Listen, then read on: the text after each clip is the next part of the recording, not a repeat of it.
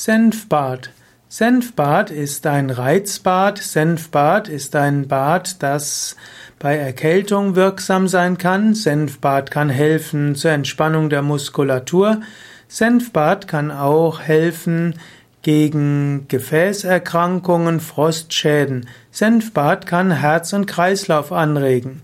Zu Senfbad nimmt man zum Beispiel 150 Gramm Senfmehl, verrührt das mit Wasser und gibt das nachher in einem Stoffwechsel in das temperierte Wasser.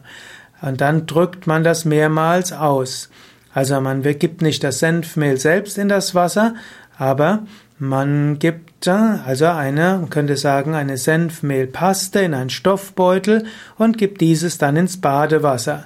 Und dann drückt man das mehrmals aus und das kann dann zu einer starken Reaktion führen. Senfbad hat starke Ausdunstungen, es hat einen hohen Anteil von Senfölen, das kann auch reizend sein auf die Schleimhäute, es kann auch sehr stark die, den Kreislauf anregen. Deshalb gilt, wenn du nicht gesund bist, dann solltest du vorher den Arzt fragen, ob Senfbad hilfreich ist.